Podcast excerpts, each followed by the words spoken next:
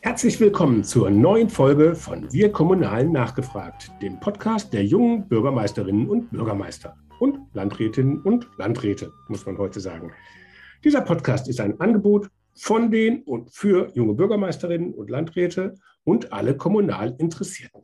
Es geht um Informationen zu Hintergründen, über gute Ideen und über politische Einschätzungen. Heute haben wir die jüngste Landrätin Deutschlands zu Gast. Das Netzwerk Junge BürgermeisterInnen ist ein eigenständiges Netzwerk unter dem Dach des Innovators Club, der kommunalen Ideenschmiede des Deutschen Städte- und Gemeindebundes. Mein Name ist Henning Witzel und ich leite das Berliner Büro der jungen Bürgermeister. Bevor wir jetzt aber loslegen, möchte ich euch noch den Unterstützer dieser Folge vorstellen. Es ist ASK Berlin, Deutschlands einzige Kommunikationsagentur mit Tarifvertrag. ASK Berlin entwickelt Kampagnen, die ihr Ziel erreichen konzipiert und organisiert Events digital und analog, schreibt und produziert Publikationen, auch für das Netzwerk Junge BürgermeisterInnen, und bringt ihre Kommunikation auf den richtigen Weg. Kurz gesagt, ASK Berlin macht Inhalte zu Botschaften. Nun zu meiner heutigen Gesprächspartnerin.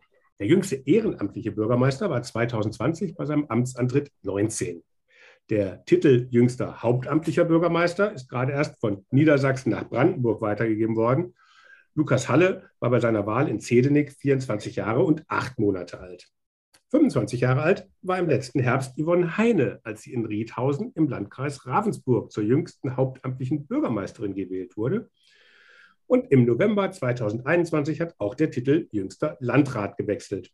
Nur bei den jüngsten Landrätinnen gab es lange gar nichts zu vermelden. Schlicht, weil es in Deutschland keine einzige unter 40 Jahren gab. Bis Nicole Ratgeber kam. Die 38 Jahre alte Juristin war seit der hessischen Kommunalwahl im letzten Jahr ehrenamtliche Ortsvorsteherin in ihrem Wohnort Meinhard-Grebendorf mit 1700 Einwohnern, bis sie am 1. Januar 2020 ihr Amt als Landrätin im nordhessischen Werra-Meißner-Kreis antrat. Bis dahin arbeitete sie im Hauptberuf als Teamleiterin der Akademiker- und Studierendenberatung in der Agentur für Arbeit in Kassel. Herzlich willkommen, Nicole. Ja, hallo, ich freue mich, dass ich da sein darf. Ja, wir freuen uns auch, vor allem, dass es endlich mal auch eine jüngste Landrätin gibt, die auch zum Netzwerk junge Bürgermeisterinnen gehört. Ja, ein kleines Novum habe ich gelernt gerade. Ja, seit dem ersten ersten bist du im Amt. Wie lief denn die ersten Monate? Ja, spannend, würde ich sagen. Also es war eine schöne Zeit, eine aufregende Zeit, aber auch, ähm, ich sage mal so, es ist eine gute Mischung gewesen bis jetzt. Ähm, auf der einen Seite gibt es jeden Tag Neues, auf der anderen Seite ist aber auch schon tatsächlich nach acht Wochen Routine eingekehrt. Also das ist auch, ähm, der Mensch ist ein Gewohnheitstier, habe ich festgestellt, wie schnell man sich in verschiedene Sachen einarbeitet. Aber es ist natürlich eine große Herausforderung. Eine Verwaltung mit über 600 Mitarbeitern und auch den ganzen Aufgaben, äh, die man, wie man so schön sagt, auch Kraft Amtes erbt äh, als Landrätin, ist ähm, sehr vielfältig. Aber so habe ich es mir vorgestellt und es macht nach wie vor sehr viel Freude und sehr viel Spaß. Sehr schön. In den Medien konnte man immer lesen, ähm, da ist Wert darauf gelegt worden, dass, festzustellen, dass du von den Freien Wählern bist, dass äh, die erste freie Wähler-Landrätin überhaupt äh, in Hessen, ähm, auch die erste Frau äh, im Landkreis. Dass du die jüngste Landrätin in Deutschland bist, habe ich in den Medien gar nicht gelesen. Das ist ein bisschen untergegangen, oder? Tatsächlich wusste ich das auch wirklich nicht, aber ich glaube, das ähm, ist auch untergegangen, weil man sich erstmal so mit diesem, ja, mit dem Weiblichen beschäftigt hat, muss man einfach sagen. Da ist plötzlich eine Frau und eigentlich noch viel, viel mehr hat man sich damit beschäftigt. Es ist eine freie Wählerin. Hm. Und das war, glaube ich, gepaart Frau und freie Wählerin, da ist das untergegangen, wie alt man ist. Das liegt natürlich auch an der Struktur des Landkreises, glaube ich, ähm, sozusagen auch wie die politische Struktur da war. Der Kasseler Politikwissenschaftler Wolfgang Schröder hat deinen Wahlsieg als Zäsur für den Landkreis äh, äh, bezeichnet, der jahrelang oder jahrzehntelang von der SPD dominiert wurde und jetzt erstmals Kandidatin der Freien Wähler. Was ist denn da so Zäsurhaftes dran? Ja, zäsurhaft natürlich, wenn man sich die Geschichte äh, des Landrates, muss man ja wirklich sagen, anguckt, äh, im Werra-Meißner-Kreis, gab es A, noch nie eine Frau, das hat man festgestellt, aber es gab auch noch nie etwas anderes außer SPD. Und tatsächlich ist es im Werra-Meißner-Kreis ja so, wir sind ein sehr SPD-Land, also sehr landgeprägt damit. Und das war das große Novum, äh, womit man nicht gerechnet hat, dass dann eine freie Wählerin kommt, wo die Freien Wähler natürlich hier auf dem Vormarsch sind und da freue ich mich auch sehr drüber, aber die natürlich noch nicht so das Einzugsgebiet haben wie eine SPD, die hier seit über 50 Jahren, ja, man muss ja schon sagen, auch hier die rote Macht waren. Mhm. Und dann kommt die junge Frau um die Ecke, wie man so schön gesagt hat. Und ich fand äh, das sehr schön, was Herr Schröder da geschrieben hat. Es war wirklich eine Zäsur, es ist ein riesengroßer Einschnitt gewesen und es war für alle sehr überraschend. Mhm. Also ich komme selber auch aus Nordhessen ursprünglich. Ähm, ähm, kenne daher sozusagen das rote Nordhessen, aber das hat ja auch schon in den letzten Jahren schon einige Sprenkel irgendwie bekommen. Jetzt weiß ich nicht, wie es bei euch im, Landrat, äh, im, im, Landkreis selber aussieht, aber ähm, im Schwalm-Eder und so weiter, da gibt es ja dann schon auch viele Bürgermeisterinnen und Bürgermeister, wo man ja. erstaunt ist, ähm, dass da Parteilose irgendwie aufhören. Das gab es zu meiner Jugend gar nicht irgendwie, das ist Partei, da gab es Parteilose irgendwie gar nicht. Ähm, und, und das ist aber jetzt in der Zwischenzeit schon auch in, in mehreren Orten ja dann schon so. Also ich würde sagen, so im Werra-Meißner-Kreis hat sich das so in den letzten drei bis vier Jahren abgezeichnet, dass da tatsächlich immer mehr SPD-Bürgermeister auch abgelöst worden sind, gerade auch Parteilose und auch junge. Mhm. Aber man muss da sagen, nur junge Männer. Es gab auch bei den Bürgermeistern, es gibt, ich habe 16 Bürgermeister äh, unter mir, keine Frau. Gut, das ist jetzt zum Beispiel in, in Schwalm-Eder anders. Da gibt es jetzt, glaube ich, äh, auf einmal gleich zwei. Da gab es nämlich auch immer gar keine und seit einem ja. Jahr gibt es dann gleich zwei. Ähm, oder ne, Baunatal ist ja auch eine Frau. Also es gibt ja, ja, Auch, auch in Nordhessen kommen ja Frauen jetzt als Hauptverwaltungsbeamtinnen sozusagen vor. Ja. Frau ähm, genau, den gleichen Wahlkampf ja wie ich gehabt, aber Frau Struber habe ich mich auch sehr gefreut. Äh, hm. Sie ja persönlich von der Arbeit tatsächlich noch und das war sehr schön. Und gesagt, dann sind zwei Frauen jetzt äh, durchgestartet. Sehr schön. Sehr gut. Ja, nochmal vielleicht auf, auf, auf euren Kreis geguckt. Also der Landrat hatte im letzten Sommer ganz überraschend seinen Rücktritt angekündigt, äh, weil er sich beruflich verbessern konnte, nenne ich es mal so. Ähm, so. Er, 2017 ist er noch mit fast 84 Prozent wiedergewählt worden. Zwar als einziger Kandidat, aber es hat halt auch keiner getraut, sich äh, dagegen anzutreten. Ja. Ähm, jetzt nach dem ersten Wahlgang äh, bei deiner Wahl lagst du noch mit knapp unter 30 Prozent, weit hinter dem SPD-Gegenkandidaten einem langjährigen Bürgermeister aus dem Kreis, der über 40 Prozent hatte. Hast du denn da noch an deinen Wahlsieg geglaubt oder hast du gedacht, na, wird schon so werden, wie es irgendwie immer war? Nee, also das war tatsächlich der Punkt an dem Abend, ähm, wo ich das erste Mal, also daran geglaubt habe ich ja immer, das habe ich auch gesagt, sonst wäre ich nie angetreten. Aber ich hatte schon an, von Anfang an so ein bisschen Bedenken gegen drei gestandene Bürgermeister, die sind bekannter als du und da war schon der Zweifel ein bisschen da, ob man dann wirklich dagegen antreten, also antreten ja, aber ob man das auch schaffen kann. Als der Punkt aber da war, als ich da gestanden habe im Landgrafenschloss an dem 24.10. abends, wusste ich, jetzt ist die Chance so groß wie noch nie. Und jetzt musst du noch mal in den nächsten 14 Tagen alles geben und du kannst das schaffen. Womit ich nicht gerechnet habe, war dann tatsächlich der wirklich, wirklich deutliche Sieg am 7.11. Damit habe ich dann nicht gerechnet. Nein. Du hast ja quasi, ähm, also wenn man es jetzt ähm, sozusagen so Milchmädchenmäßig rechnet, ja. hast du ja quasi alle Stimmen deiner Mitbewerber, die ausgeschieden waren, quasi ähm, übernommen. Ähm, und SPD, der SPD-Kandidat ist sozusagen bei seinen 40 Prozent geblieben. Ja, genau so ist es passiert. Das, äh, damit hätte ich nicht gerechnet. Ich hatte immer äh, gedacht, wir gehen in eine Kopf-an-Kopf-Rennen rein.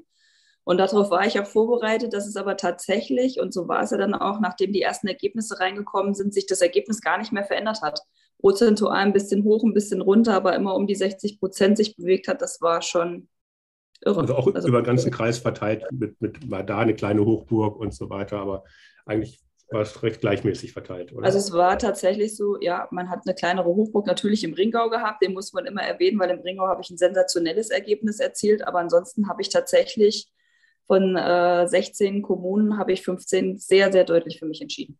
Mhm. Ähm, dein Wahlsieg hast du mal dann in einem Zeitungsbeitrag, äh, bist du dann zitiert worden oder ähm, ist dir in den Mund gelegt worden, ähm, dass du authentisch auf die Menschen im Kreis zugegangen bist. Oder der Landesvorsitzende der Freien Wähler in Hessen hat das so beschrieben, eine junge, leidenschaftliche Frau, die anpacken kann, das haben ja. die Wähler vor Ort überzeugt. Ähm, ist das, was, was, was hat das Authentische da auf sich? Was, was ist denn da, oder was, was hat das ausgemacht, was die anderen vielleicht nicht hatten? Hm, die Frage, Gott, die habe ich so oft gestellt bekommen. Ähm, ich habe aber immer gesagt, ich glaube, mein persönlicher Wahlsieg war A, das, was man mir am Anfang zum Nachteil gereicht hat, nämlich ähm, sie ist eine Frau, sie ist nur eine Teamleiterin und nur eine Juristin. Und plötzlich hat man festgestellt, oh, das könnten ihre Vorteile werden. Und ich habe immer gesagt, ich werde mich in dem Wahlkampf und auch jetzt in meinem Amt als Landrätin nicht verstellen. Ich bin, wie ich bin. Und das war, glaube ich, dieses Authentische. Mhm. Ich bin so aufgetreten, wie ich mich wohlfühle. Ähm, ich rede so, wie ich mich wohlfühle, verstelle mich nicht und mache keine Versprechen, die ich nicht halten kann und war, glaube ich, einfach viel präsent. Das ist den Menschen auch aufgefallen, die gesagt haben, die Frau Ratgeber ist präsent. Die sehen wir immer, die ist ansprechbar auch. Ähm, und die ist so, man hat immer gesagt, die ist sehr nah. Die ist sehr bürgernah, das gefällt uns. Man hat keine Berührungspunkte, äh, keine Berührungsängste gehabt mir gegenüber. Mhm. Ist das denn was, was auch mit, der, mit dem Thema Frau sein sozusagen auch zu tun hat, dass du das dann quasi ähm, abgeschöpft hast und dem theoretisch Nachteil als ähm, dann Vorteil dargestellt hast?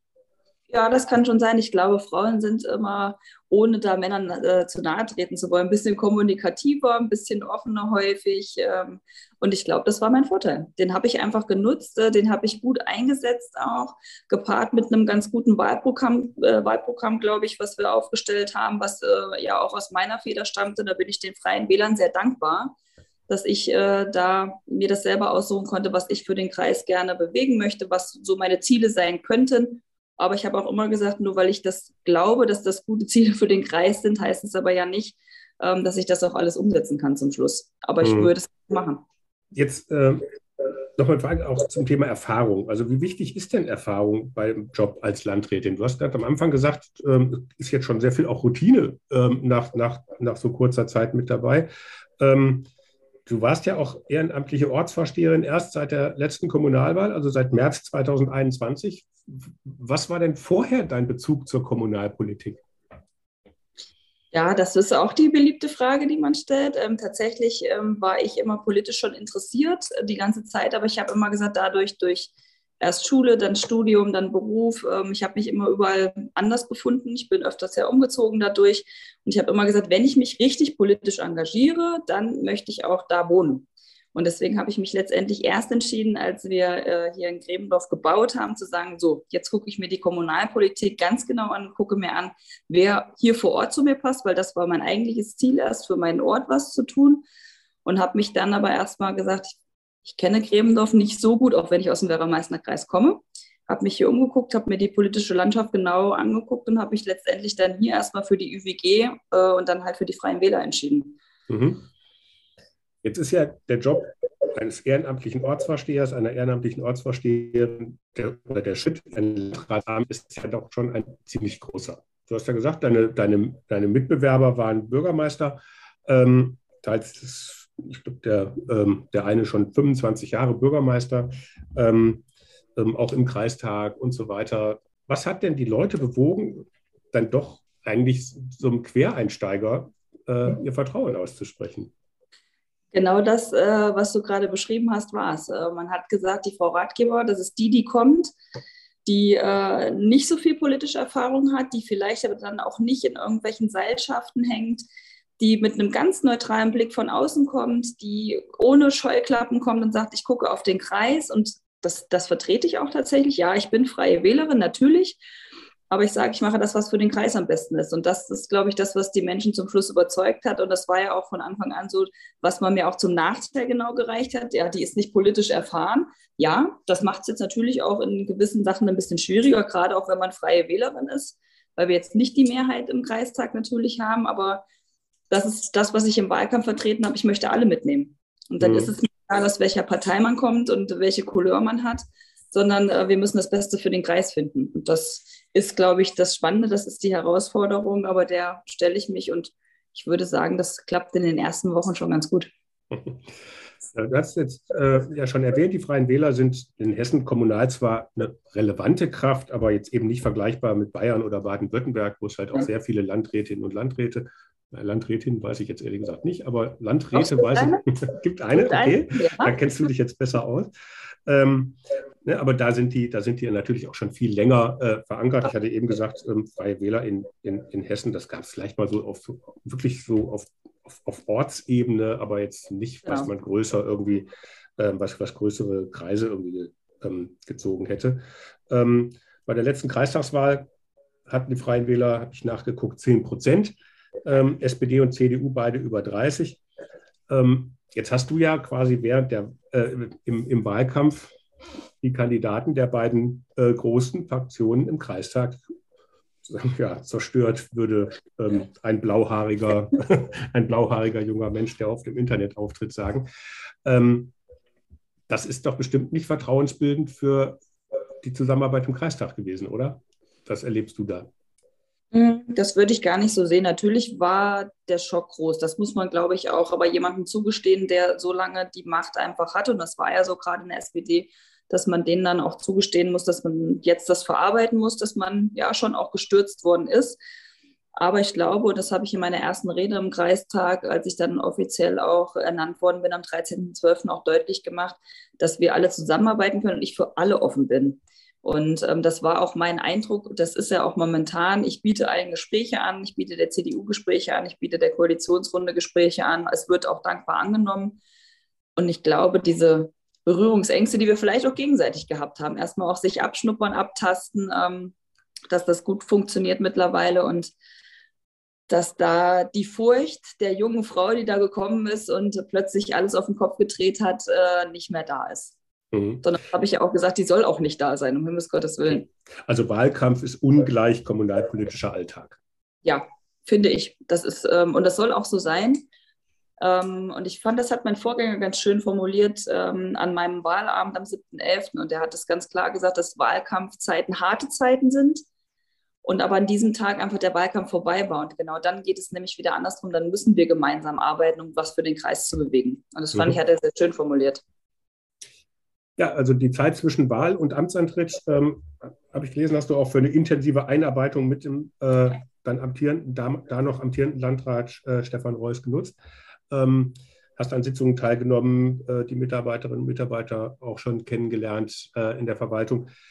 Ähm, da sieht man ja auch schon, dass sozusagen das auch jetzt sag mal, der, der Wohl des Kreises sozusagen dann erstmal über allem steht. Das ist ja das Schöne auch an Kommunalpolitik, genau. ähm, dass es ja doch dann auch ein sehr pragmatisches Geschäft ist, weil es halt wirklich um konkrete Projekte geht und, und nicht um dieses sich über, äh, über die Maßen profilieren wollen. Ähm, erlebst du das auch so?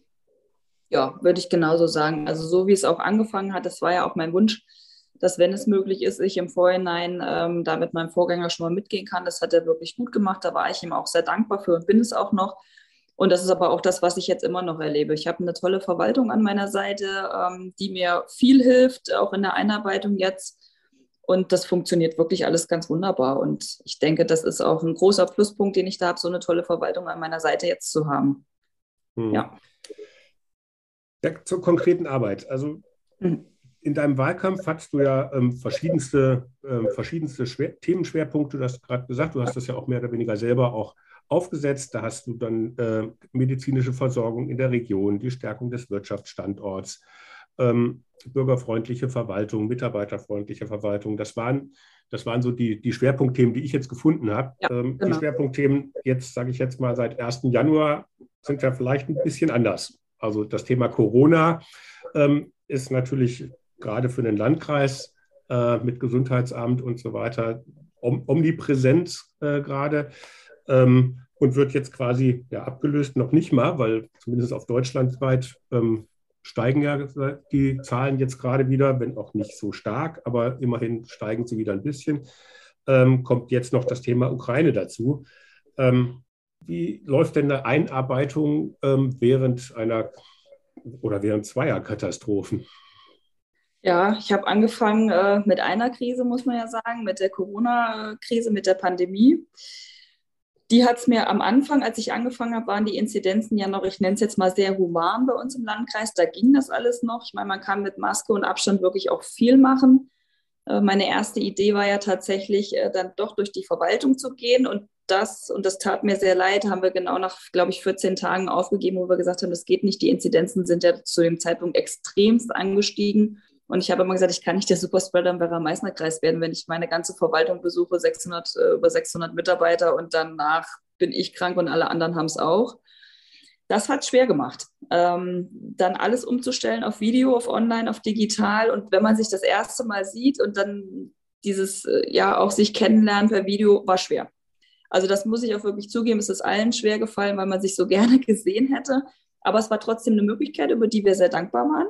Also das hat wirklich gut geklappt. Ich habe alle meine Fachbereichsleiter mit ihren Stellvertretern über online kennenlernen dürfen. Die haben tolle Präsentationen für mich gemacht. Äh, die Bürgermeister habe ich in Telcos regelmäßig, wo wir uns aber auch per Video sehen. Das ist natürlich im digitalen Zeitalter als möglich.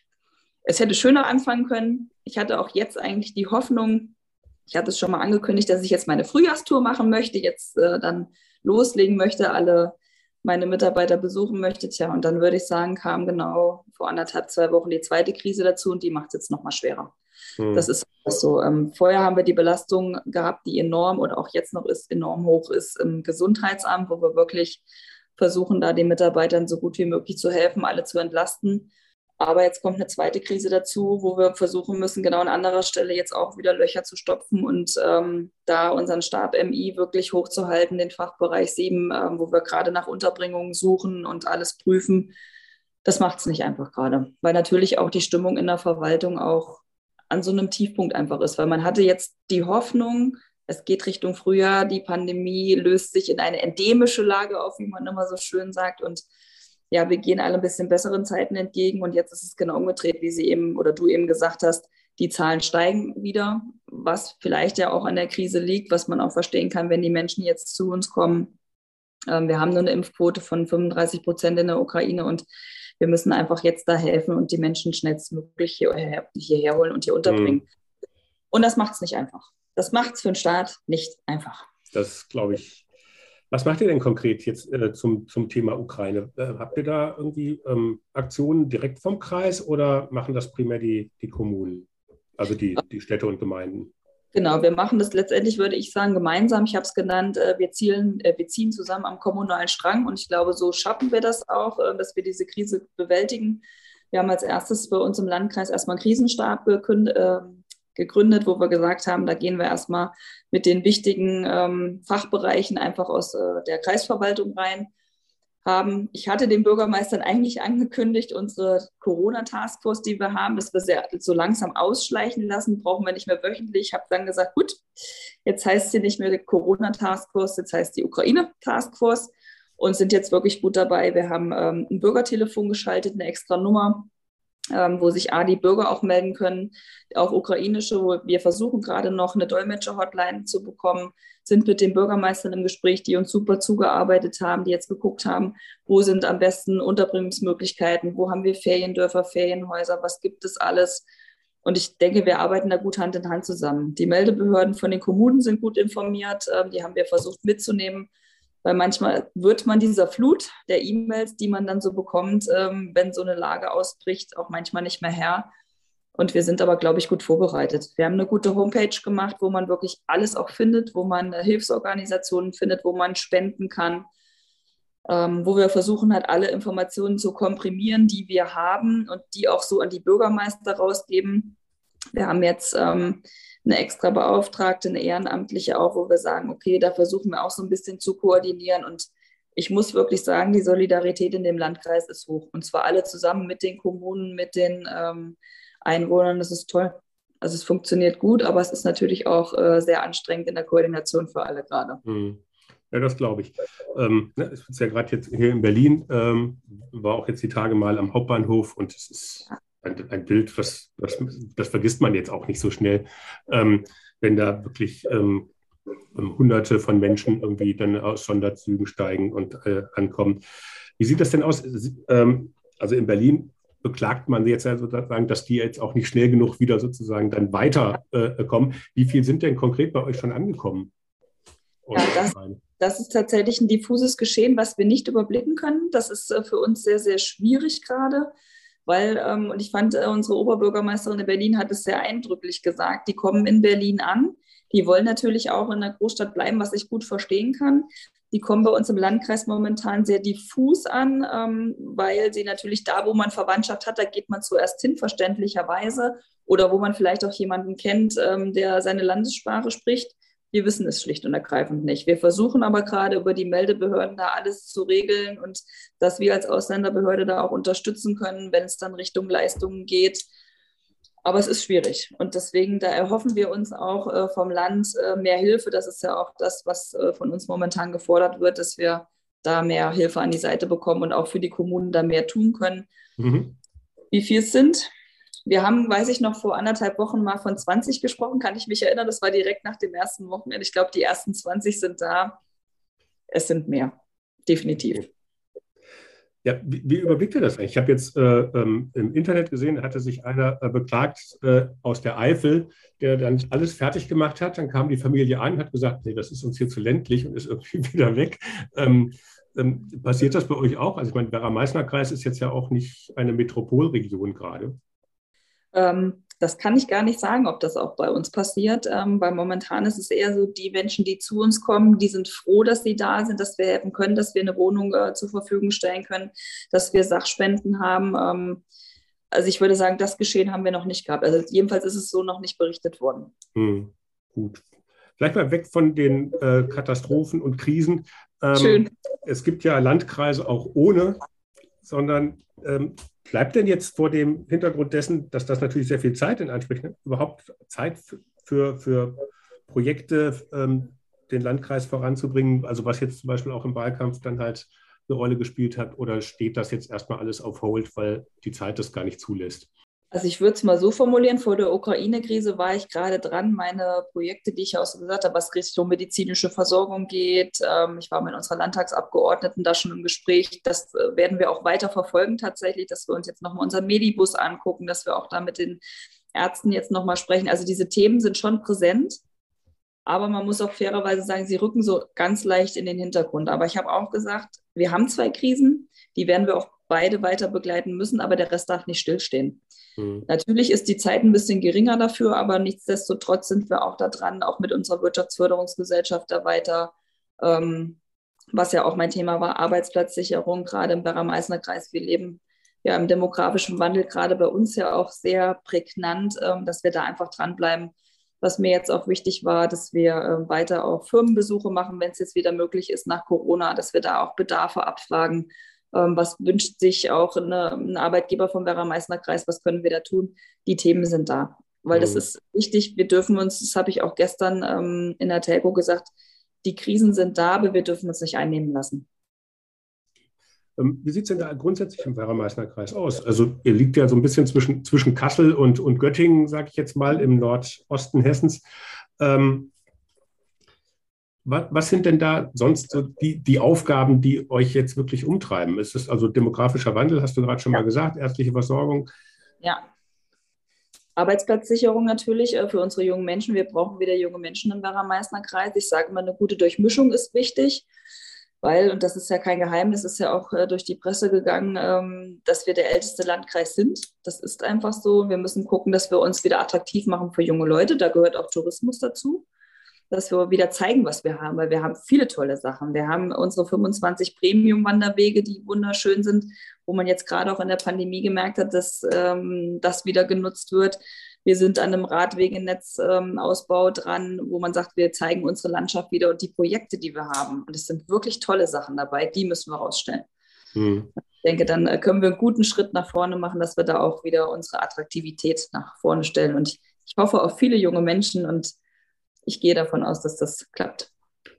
Gut, aber ähm, das hängt jetzt mehr an diesem Thema Arbeitsplätze, ähm, deiner Meinung nach? Oder, weil ich meine, man kann ja auch quasi dann halt nach Göttingen, da gibt es, glaube ich, auch nicht ganz unattraktive Arbeitsplätze, in Kassel mitunter auch nicht, ähm, auch wenn es jetzt nicht so die Wachstumsregionen sind, wie es vielleicht in anderen Regionen ist. Ähm, was macht ihr denn? Habt ihr da konkrete Ideen, konkrete Projekte? Kommt eine Tesla-Fabrik oder ähnliches? Was, was sind denn da eure? so eine Tesla-Fabrik, das wäre ganz wunderbar. Und das ist genau das Problem. So ein Arbeitgeber werden wir, glaube ich, also ich will nie, nie sagen, das soll man nicht machen, aber so jemanden in den Werra-Meißner-Kreis zu kriegen, wäre natürlich ein absolutes Highlight. Aber wir haben jetzt zum Beispiel ähm, unsere Kompetenzagentur, ähm, unsere Willkommensagentur auch wieder ähm, aufleben lassen, richtig, die jetzt auch bei der Wirtschaftsförderungsgesellschaft angedockt ist, wo wir einfach da auch jungen Menschen und Selbstständigen zeigen können, man kann auch im Werra-Meißner-Kreis wohnen, wie Sie gesagt haben, und auch woanders arbeiten. Wir freuen uns natürlich, wenn mehr ähm, hier arbeiten, ist klar.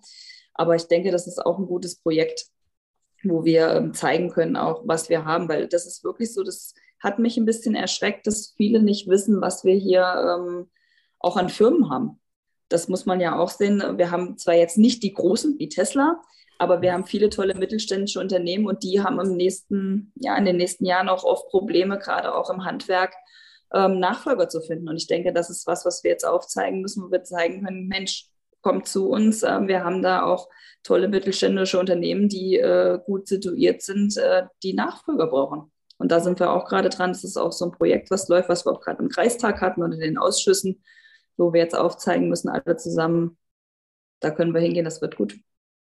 Also mehr als nur die Wanderwege, sondern dass man da dann ja. halt auch ganz konkret ja. ähm, ähm, der, der, Wirtschaft hilft. Genau. Dann, genau. Sehr schön. Ähm, Nochmal Stichwort Modernisierung, Verwaltungsmodernisierung hatten wir eben schon mal angesprochen. Ähm, da hat ja Corona auch einiges, äh, einiges bewegt. Ähm, ich glaube, eine, ich weiß nicht, wie es bei euch möglich ist. Eine Kreistagssitzung äh, kann man, ist die nur in Präsenz möglich oder ist die zum Beispiel auch hybrid oder sowas? Habt, habt ihr sowas bei euch im Kreis? Die Kreistagssitzung ist tatsächlich äh, in Präsenz, weil wir aber auch die Möglichkeit einfach haben, äh, bei uns in Eschwege in einem riesengroßen Saal zu sitzen, wo das äh, möglich ist. Aber wir können auch von da aus ähm, mittlerweile Personen zuschalten. Das ist kein Problem, ähm, wenn da jemand nicht vor Ort sein kann. Und das ist halt wirklich Digitalisierung. Und ich sage mal, an Corona war nicht alles schlecht weil ich glaube, gerade für die Digitalisierung, was diesen Bereich betrifft, hat Corona uns tatsächlich was Gutes getan und auch einen richtigen Schub gegeben. Weil wer hätte gedacht, nehmen wir die Kreistagssitzung, dass da ähm, jemand aus Frankfurt zugeschaltet werden kann, ähm, der berichten kann. Das wäre mhm. undenkbar gewesen vor drei Jahren noch. Aber ähm, schnelles Internet und äh, die, die technischen Voraussetzungen, wie sehen die aus im Kreis? Ja. Im Kreishaus geht's? Und dann? Nicht immer, also das kann ich verraten, wenn beim Verwaltungsleiter im Büro weiter sitzen. Wir sind beide im, auch noch im gleichen ähm, Seminar oder äh, in der gleichen Besprechung, wird es schwierig manchmal für uns beide. Ähm, ich will es mal so sagen, wir sind jetzt nicht der bestausgestattete Landkreis, das muss man auch sagen, aber wir sind da wirklich gut dran. Also gerade wenn man sich die Schulen anguckt, ähm, wir sind jetzt dabei, wir haben den Digitalpakt Schule, wir bauen da alles, was äh, Digitalisierung betrifft, jetzt aus, da haben wir einen großen Schritt jetzt äh, letzte Woche vorangemacht. Da werden wir Richtung ähm, Ende des Jahres, glaube ich, viel, viel ausgebaut haben. Es ist nicht flächendeckend, das muss man auch sagen. Es gibt auch immer noch Orte, ähm, wo ich sage, ich äh, telefoniere schlechter ähm, als irgendwo oder höre auch irgendwann gar nichts mehr. Und das ist auch das, was WLAN etc. betrifft. Da haben wir noch ähm, viel zu tun. Aber da merkt man auch jetzt, dass sich da jetzt aufgrund der Pandemie tatsächlich viel tut. Ähm, dass da wirklich jetzt Vorreiterprojekte wie in Großeimerode, die jetzt ähm, alles ausbauen mit ähm, unserer grüne Glasfaser, dass da wirklich mhm. jetzt was passiert. Auch mit jungen Bürgermeister übrigens. Ja, junger Bürgermeister. ja. Ähm, ja, wie gesagt, das sind natürlich äh, viele Themen. Ähm, ja. Vielleicht springen wir mal zum Abschluss ein bisschen in die Zukunft und spielen äh, ein bisschen Wünsch dir was. Oh. Ähm, wir denken uns mal rein, es ist jetzt kurz vor Ende deiner ersten Amtsperiode. Was hat sich denn jetzt im Kreis alles getan, weil du Landrätin geworden bist? Gut, jetzt bei Wünsche was, da freue ich mich jetzt gerade drauf. Also als erstes würde ich tatsächlich gerade meine Kreisverwaltung äh, reingucken. Würde mich sehr freuen. Wir haben ja einen Neubau, den wir schon dieses Jahr beziehen werden natürlich. Würde mich aber freuen, wenn unser Landgrafenschloss bis dahin saniert wäre, ich wieder in meinem alten Büro sitzen würde und dann natürlich auch so Themen wie eine digitale Verwaltung, eine bürgernahe Verwaltung, ähm, Vereinfachung auch für die Mitarbeiter, dass das alles schon passiert wäre, dass wir da wirklich voll digitalisiert sind, auch was ähm, eine E-Akte, eine elektronische Akte betrifft. Ähm, das äh, wäre für mich ganz toll, wenn auch der Bürger irgendwann sagen würde, der Landkreis ist jetzt wieder der Dienstleister, wie ich ihn gerne hätte, auch ohne Corona. Könnte ich mir gut vorstellen. Ähm, ich fände es ganz toll, wenn ich dann mal davon weggehe, wenn ich Richtung Schulen gucken würde, was ich eben gesagt habe, wenn wir wirklich Richtung des Digitalisierungspaktes da alle Schulen angeschlossen haben und auch Schulen das gegeben haben, was äh, unsere Jugendlichen von uns brauchen, was Bildung betrifft. Ähm, das würde mich sehr, sehr freuen, äh, wenn wir da einen großen Schritt voran gemacht haben. Es liegt ja auch noch in meiner Amtszeit äh, das Konzept zukunftsfähige Berufsschule. Wenn ich da vielleicht unseren Berufsschulstandort ähm, ja, so weit gesichert hätte, dass wir vielleicht sogar wieder ein, zwei attraktive Ausbildungen äh, bei uns anbieten könnten mit der Berufsschule. Das wäre ein sehr hehres Ziel, was ich gerne verfolgen würde. Und ähm, tatsächlich auch Richtung medizinische Versorgung wäre es mir sehr wichtig, ähm, wenn wir da wirklich ja, gucken würden oder das vielleicht hinbekommen würden, dass wir da wieder Landärzte wirklich bei uns hätten und zwar so bei uns hätten, dass ich mich nicht in äh, das nächste Auto setzen muss und erstmal 20 Kilometer fahren muss, sondern dass wir das flächendeckend wieder hinbekommen. Ähm, das wäre mir ein Ansinnen und auch was unser Krankenhaus betrifft, da haben wir natürlich auch Fachärztemangel. Wenn wir dieses kleine, dicke Brett, was wir da vor uns haben, durchbohrt hätten und da einen Erfolg hätten, das fände ich da wäre ich schon sehr stolz auf mich, würde ich sagen, ja. Sehr schön. Ja gut, gerade das Thema ärztliche Versorgung ähm, ja. bei einem der ältesten Landkreise, das macht natürlich, das, das, das ähm, macht es ja dann noch, noch nötiger, dass man da irgendwas ja. macht. Also wie gesagt, ne, selbst aus Nordhessen, ein Kreis südlich, Schwalm-Eder, äh, komme ich her und als meine Mutter irgendwie über 80 war und dann irgendwie von Ort A nach Ort B zum. Arzt musste, weil es halt eben äh, nur den Hausarzt da gab, aber wenn sie mal zum Augenarzt musste, dann war das immer eine Riesenorganisiererei, weil mit über 80 hat sie sich dann auch nicht mehr getraut, selber zu fahren. Dann musste sie jemanden finden, der sie dann hinfährt und wieder abholt. Und das, ähm, vielleicht sind da ja autonom fahrende Autos irgendwie oh, ja. ein Ansatz. Ähm, wobei ich jetzt meine Mutter auch nicht in einem autonom fahrenden Auto gesehen hätte. Da hätte sie wahrscheinlich auch Angst vor gehabt. Aber die nächste Generation alter Menschen sind ja quasi wir. Dann äh, ist das ja für die vielleicht ein, ja. ein Punkt, mit dem, sie, mit dem sie sich mehr anfreunden können. Ja, ganz herzlichen Dank in den Einblick in deinen Start ins, ja. äh, ins Landrätinnen-Sein. Ähm, vielleicht ist ja jetzt dann auch im Landkreis das Thema, dass man im Landkreis die jüngste Landrätin Deutschlands hat, auch nochmal irgendwo eine Nachricht wert. Das wäre wär ja, wär ja auch nochmal ganz nett, weil es ist ja immerhin auch ein Alleinstellungsmerkmal, ähm, ja, was, was, der Landkreis damit hat. Und ähm, kann man ja vielleicht auch was mitmachen. Ja, vielen Dank, dass ich da sein durfte. Das hat mir ja. eine große Freude bereitet. Ja, und ne, vielleicht trifft man sich ja auch im Rahmen des Netzwerks irgendwie häufiger mal. Wir hatten ja letztens mit dem Markus Ramos, dem Landrat ähm, aus Euskirchen, überlegt, ob man im Netzwerk vielleicht mal auch eine, ein, ein Unternetzwerk junge Landrätinnen und Landräte irgendwie macht. Weil ich glaube, die Themen, ja, die, The die Themen von Landräten sind ja doch noch ein bisschen anders als die von Bürgermeisterinnen und Bürgermeistern. Ähm, ja. Du hast ja eben selber gesagt, ne? du hast äh, da deine, wie viel waren es, 17 äh, Bürgermeister? ähm, es gibt ja auch das schöne Sprichwort, ne? Über dem Bürgermeister kommt der Landrat und über dem Landrat ist nur blauer Himmel und dann der liebe Gott. Ah, das hört sich wunderbar an. Sehr schön. wunderbar. Nicole, ich bedanke mich ganz herzlich für den Einblick. Ja, ich habe zu danken. Ja, und auch herzlichen Dank an alle Zuhörerinnen und Zuhörer fürs Dabeisein. Wenn es euch gefallen hat, dann sagt es doch gerne weiter. Ladet andere kommunale und kommunal Interessierte ein und teilt den Link zur Podcast-Reihe, ganz persönlich oder auch über eure Social-Media-Kanäle. In der nächsten Woche geht es dann weiter. Dann reden wir mit einem Experten darüber, wie man Bürgerkommunikation in seiner Kommune optimiert und auch was man dabei alles falsch machen kann. Bis dahin, bleibt neugierig. Tschüss!